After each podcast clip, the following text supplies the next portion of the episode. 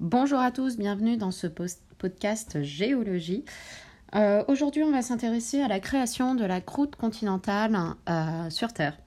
Alors, euh, loin de la Reine des Neiges et de l'esprit de la Terre avec ces gros rochers qui se baladent et arriver par magie que Elsa et Anna doivent affronter, on est dans quelque chose de plus scientifique aujourd'hui. Euh, on est très très loin de, la magie. Euh, on est en tout cas dans l'état actuel de nos connaissances euh, de géologie cette année 2020. une connaissance qui, si on revient à l'époque de nos arrière, arrière, arrière grands-parents, n'existait pas. La géologie est une science relativement récente.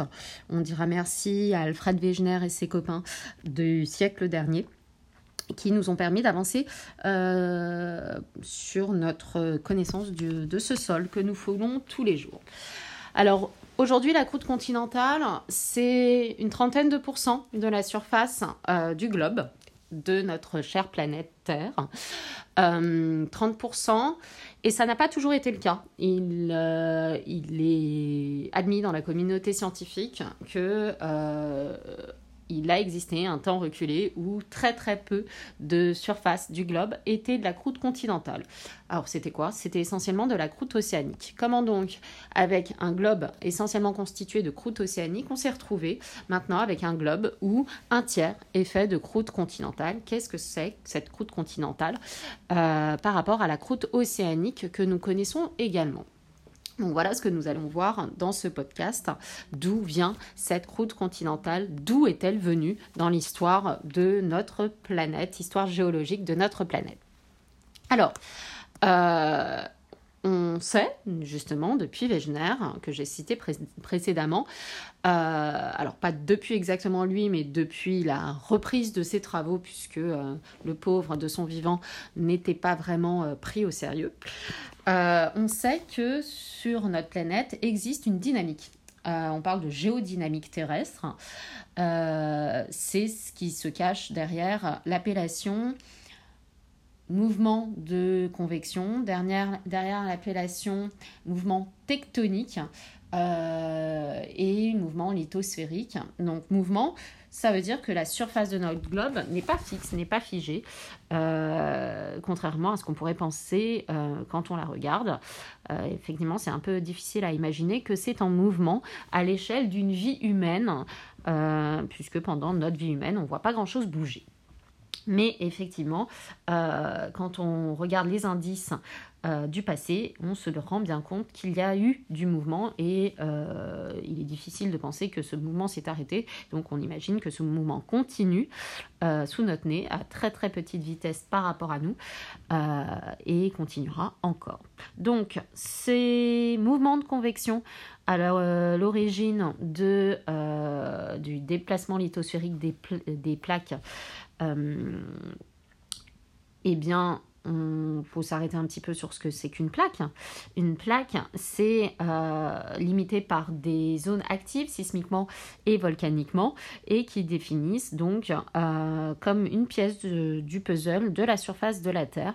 Et chacune de ces pièces donc bouge les unes par rapport aux autres. Alors le type de mouvement, c'est soit ça s'écarte, soit ça se rapproche, et euh, soit ça c'est une partie qui est relativement dense, soit ça ne pas. Du coup, plusieurs cas de figure ensuite. Alors, une partie dense, une partie peu dense, euh, c'est ce distinguo qu'on a entre la croûte océanique et la croûte continentale, qui ont des densités différentes. Euh, on est sur des densités plus importantes dans la croûte océanique que dans la croûte continentale. Par le passé, uniquement de la croûte océanique existait. Aujourd'hui, de la croûte continentale existe à 30% de la, de la surface. Cette croûte continentale est donc plus légère et étant plus légère, elle ne disparaîtra pas. Elle sera toujours en train de flotter au-dessus du reste, ce qui veut dire que euh, elle est créée, mais elle ne disparaît pas. Donc, on, il est facile de penser que ce 30% va, au cours des prochains temps géologiques, bah, s'agrandir, euh, être une, une portion plus importante. Croûte continentale, donc en formation tout le temps, pas de disparition, Et du coup, euh, on s'intéresse aujourd'hui à comment cette croûte continentale a pu euh, se mettre en place et continue à se mettre en place, euh, à, être, à être apportée en permanence. Alors, il faut savoir que dans ces limites de plaque, il existe une limite de plaque qui est à l'origine de tout cela. C'est la limite de plaque de subduction. Cette zone de subduction, euh, qui peut se faire entre du continental qui existe déjà, puisqu'aujourd'hui il y en a, et de l'océanique, ou entre deux océaniques d'âge différents et donc de densité différente, c'est ce qui s'est passé au tout départ, et eh bien cette subduction entraîne du matériau océanique en profondeur et donc dans des conditions de pression et de température qui n'existent pas en surface.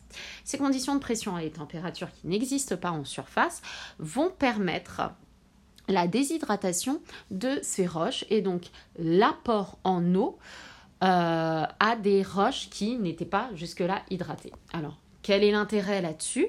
Eh bien, cet apport en eau, c'est comme lorsque on veut faire fondre du sucre euh, dans une casserole, eh bien, il est plus facile avec nos plaques de cuisson et la température à laquelle euh, ça peut faire élever la casserole, de mettre 2-3 gouttes d'eau pour que le sucre fonde plus rapidement et qu'on ait notre caramel. Pareil, euh, à l'époque des maintenant des micro des micro-ondes, quand on veut faire fondre du chocolat, on nous dit à chaque fois sur l'étiquette de rajouter quelques gouttes d'eau sur les tablettes de chocolat pour qu'il puisse y avoir à la fin de la minute dans le micro-ondes du chocolat fondu. C'est-à-dire que l'eau abaisse ce qu'on appelle la température de fusion des matériaux. Alors, température de fusion abaissée, ça veut dire que on va pouvoir avoir, lorsque de l'eau est apportée dans les zones de subduction à des matériaux qui sont juste au-dessus, on va pouvoir avoir donc une fusion. On parle de fusion partielle. Et cette fusion, ça fait quoi? Eh bien, ça donne du matériel euh, liquide. Du matériel liquide qui, étant liquide et chaud, comme une montgolfière, euh, comme le principe d'une montgolfière lorsqu'on chauffe euh, de l'air, eh bien ça a envie de remonter. Eh bien ici, c'est liquide, c'est chaud et c'est donc moins dense que ce qui est solide et plus froid à côté. Et donc euh, ça a envie de remonter. Donc de la matière qui n'est pas de la croûte, ni océanique, ni continentale, qui est du manteau euh, en zone de, subduction, eh bien, va se retrouver à avoir envie de remonter en surface. Donc, va se retrouver à donner non plus du manteau, mais de la croûte en surface.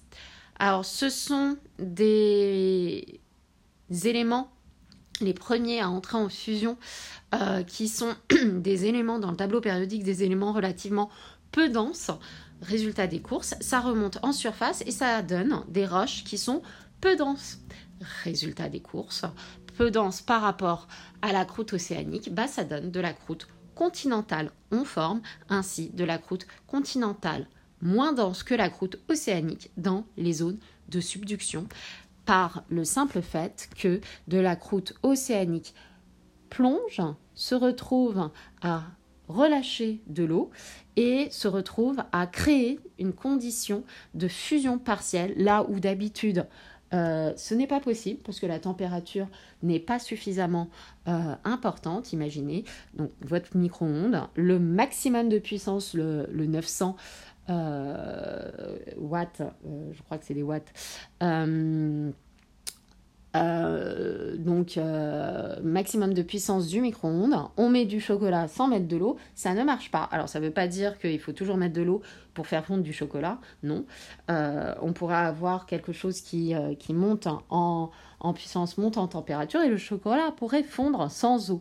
Mais il faudrait que ce soit beaucoup beaucoup plus chaud que ce que permet d'avoir nos appareils de cuisine.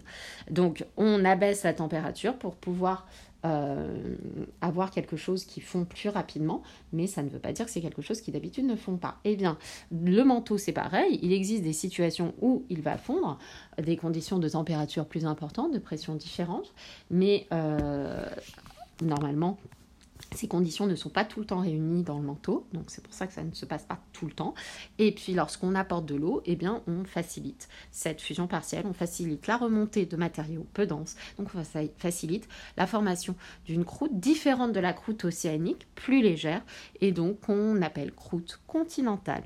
Voilà euh, pour cette explication de ce qui se passe sous nos pieds, nous, chers humains non habitués à la vie sous l'eau parce que nous avons des poumons.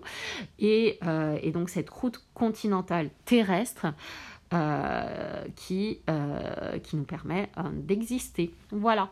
je vous dis à bientôt et puis, et puis surtout, portez-vous bien.